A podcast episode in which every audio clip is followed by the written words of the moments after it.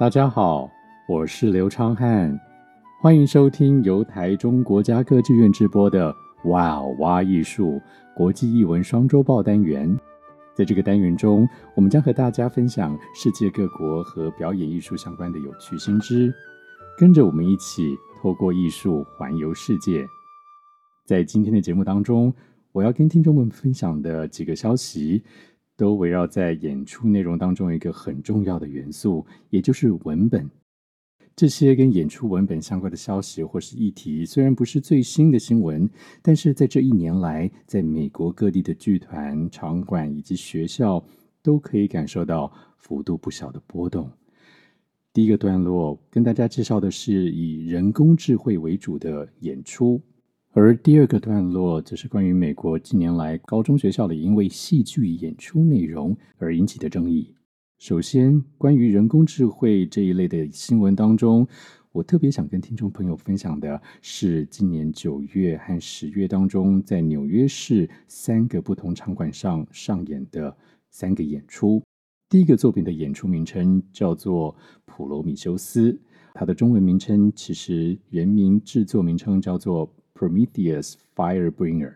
白话文其实就可以翻作“把火带来的普罗米修斯”。第二个作品的英文名称叫做 Bio-Adapted，啊，我就先把它翻译成脱胎换骨，因为 Bio 这个英文字其实就是 biology 生物的意思，那 Adapted 就是透过适应调节，所以这个英文剧名 Bio-Adapted 的意思其实就是指人工智慧。这个技术或这个事情，这个东西已经在生物转化或生物适应的过程当中脱胎换骨了。第三个表演的内容，它的英文名称叫做 Psychic Self-Defense。这个剧名其实是源自于一个在二十世纪女作家 Dion Fortune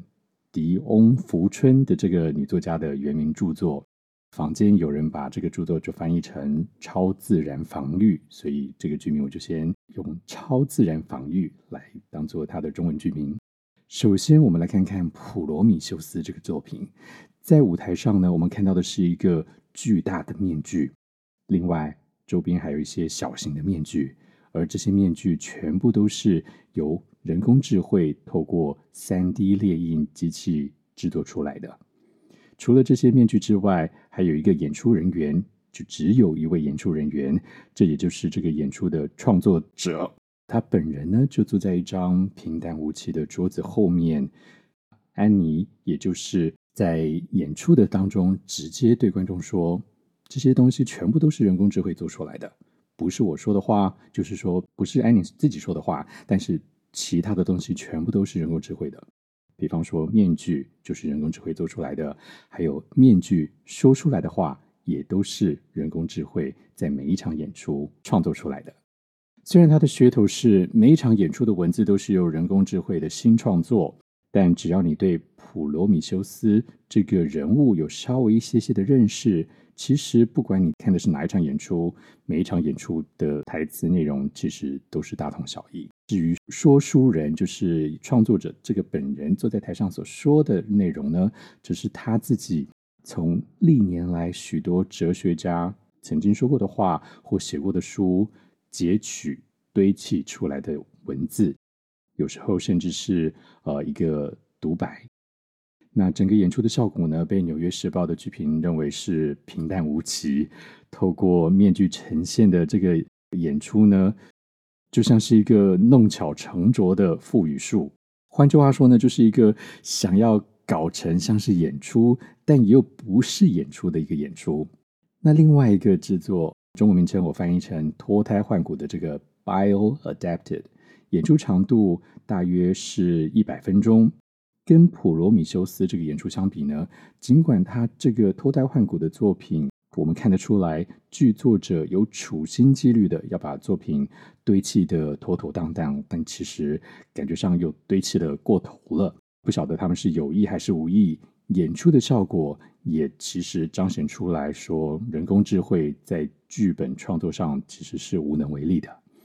其中有人工智慧创作出来的一首美式乡村歌曲。那讲好一点是、呃，让观众无法消受；讲白一点就是，它听起来就像用指甲刮黑板一样不顺耳到极点。尽管如此，不管你是观赏普罗米修斯，或是观赏脱胎换骨，那你在看作品的过程当中，观众朋友们都有可能起心动念，开始思索这两个作品创作者企图要你思考的一个问题症结点。那这问题就是关于人工智慧这档子事儿，究竟它是不是我们心里面所向往的未来？反观这两个把人工智慧创作文本大剌剌的放在舞台上的这两个制作，另一个名叫做《超自然防御》（Psychic Self-Defense） 的这个演出呢，可以说是剧场创作者对于人工智慧这件事情的用身心灵一起举办的一个大反扑演出。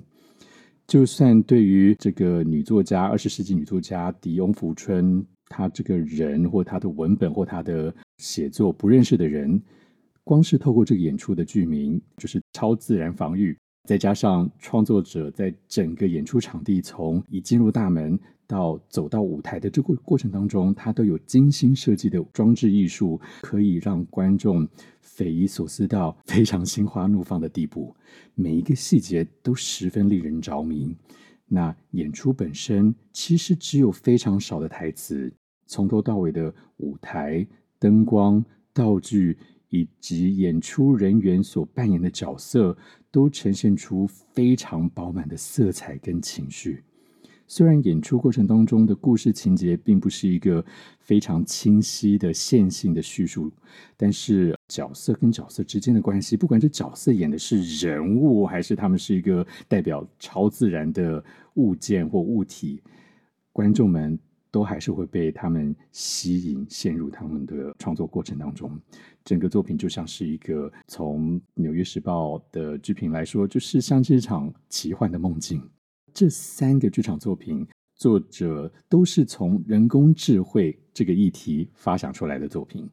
可以算是所谓“外外百老汇”存在的核心价值。那我为什么这么说呢？这些场馆跟制作团队，虽然台湾的听众朋友们可能不一定很熟悉，但是可能有些台湾听众朋友们会有听过或曾经听过，在纽约名为“辣妈妈”辣妈妈的剧团。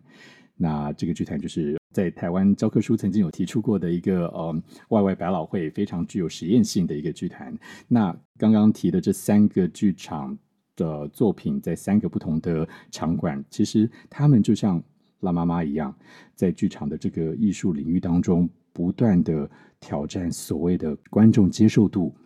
那在进行文本以及肢体。语言创作的同时，也时时刻刻的想尽办法体现当今社会面临的各种挑战，或是各种困境，或甚至各种疑问。那讲到挑战观众的接受度，就牵涉到我们今天要讲的另一个美国剧场现况。之前有听我分享的听众朋友们，可能察觉到我对于剧场或是表演或是艺术这个领域的兴趣跟观察，其实一直都离不开一个。绝大多数人不想要或是不愿意拿来跟艺术扯上关系的领域，也就是政治这件事。但是呢，在这几年来，尤其是在过去这一年来，美国各地的老师、家长跟各级的教育主管人员，都因为学生在校内或校外参加演出的文本内容，争执得天翻地覆。那关于这个现象，《纽约时报》也做了一则报道，他就下了一个非常恰当的标题。那中文的翻译我就把它写成：想要在学校制作一档戏时，避免引起政治风波，真的是难上加难，或者他也可以写说是真的是越来越难了。以前呢，通常是持有左派立场的学生或家长会抗议演出当中角色提及描述女性或是描述有色人种的时候展现的不恰当。那最近呢，其实是有许多持右派立场的学生、家长或是消防人员会大力反对戏剧老师替学生挑选的剧本内容。而多年来遭到强烈反对的剧本内容呢，也跟美国各地发生的禁书政策的走向有直接的正向关系。也就是说呢，在美国各地，只要是你主张要禁书的立场越是强烈的家长或是校方主管人员，对于学生剧场演出的文本内容的干涉，就越有可能更为激烈。对于政治比较冷感，或者是不明白什么是左派或什么右派的朋友、听众朋友，其实不要担心这些标签或者是相关的主义名词。我举几个简单的例子来跟大家说明：举凡剧情当中有提到同志、提到霸凌、提到上帝、提到神，或是在台词当中可能带有一些咒骂字眼的，或者是剧情里面角色缺乏白色人种的。都有可能受到家长或是校方的谴责，甚至他们可能会提出来之后要求禁止演出。根据《纽约时报》在美国各地所做的专访询问呢，老师们自我审查的这个比例，就是他们 self censor 的这个比例，的确是有明显增加的趋势。有些是因为他们不想因为做一个戏，然后就丢了饭碗；有些则是不想惹是生非。但令人比较匪夷所思的事情呢，是那些有可能被家长抗议的作品，却又是全美国各地大多数学校的学生最受欢迎、最喜欢演的作品。比方说，呃，听众朋友们可能有听过的一个剧集《Adam's Family》，right？这个亚当斯家族从电视电影翻成音乐剧的这个作品《Adam's Family》，其实是。全美国目前来说最火、最受欢迎的一档音乐剧制作，最受欢迎是包括在学校里面学生很很喜欢、很希望能够上演的一个制作，但是却会是因为它的故事内容过为黑暗而被家长或者是校方举发，然后遭到撤换。更别说是一些探讨青少年有身份认同的议题，或者是探索性爱教育的内容，更是有可能会被检举。有一个专门替高中学校写剧本写了三十多年的剧作家，他最近收到一个学校来信，请他修改他写的其中一个的剧本的内容。那他们要求这个作家，这个学校要求作家进行更改的校方呢，他们说辞是因为我们是在佛罗里达州的公立学校，所以我们不能容许剧作当中有提到任何同志。另外一个例子呢，就是一个犹太基督教学校，那校方人员就表示，因为他们要遵循教育原则而下的决定，只要是他们是遵循教育有效的决定，都没有什么好大惊小怪的。那美国教育剧场协会近期也公布了一个问卷调查结果，就是其实百分之六十七的老师认为，审查制度其实真的会影响到他们下个学年的剧本选择。于是啊，在美国学剧场、做剧场的人，一边还要绞尽脑汁的思考，他们要如何在剧场这个艺术领域呈现作品、呈现生活；一边还要学习怎么面对和处理对于演出内容三不五时有特定要求的学生或家长，或者是校方主管单位。这样子的自我审查过程呢，虽然不是前所未见，但专家们的确有观察到，在近年来。尤其是因为社群媒体的发达，他们真的是观察到社群媒体的无限膨胀，其实有促使戏剧老师们更加战战兢兢地做他们的戏，因为他们确实有可能会因为反对人士在社群媒媒体上无远弗届的影响跟打法，而丢了自己其实很喜爱、很心爱的工作的饭碗。那分享到这里。我也来跟听众朋友们聊一聊，一个为了剧场演出而写成的作品，真的是一份难能可贵的文字。台湾其实有不少剧本有机会出版成册，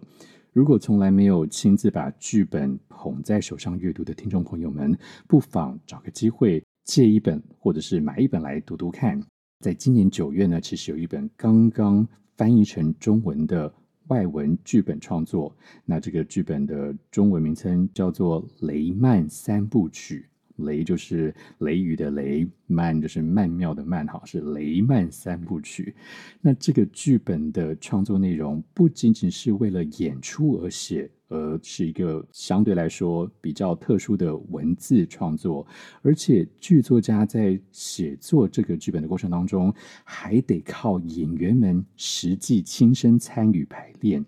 然后这个剧作家才能尝试说，哎，哪个文字才是真正有可能从演员、从人的嘴巴里吐出来的文字。如果对于阅读剧本真的没有兴趣，的听众朋友们，那请大家稍安勿躁，呃，让我再多做一点功课，因为我在下一集的节目当中会抓重点跟大家分享这几个月来我在纽约欣赏到的一些演出节目内容，其中也包括了根据电影《回到未来》这个作品，在今年秋天终于被搬上舞台、搬上百老汇的一个同名音乐剧。以上呢，就是本集的节目内容。如果对这次的新闻内容有任何想法或回馈，都欢迎您在歌剧院的 Facebook 或者是在 Podcast 下留下评论，我都会看到。感谢大家的收听，也请大家订阅分享 WOW 挖艺术 Podcast。我们下次见。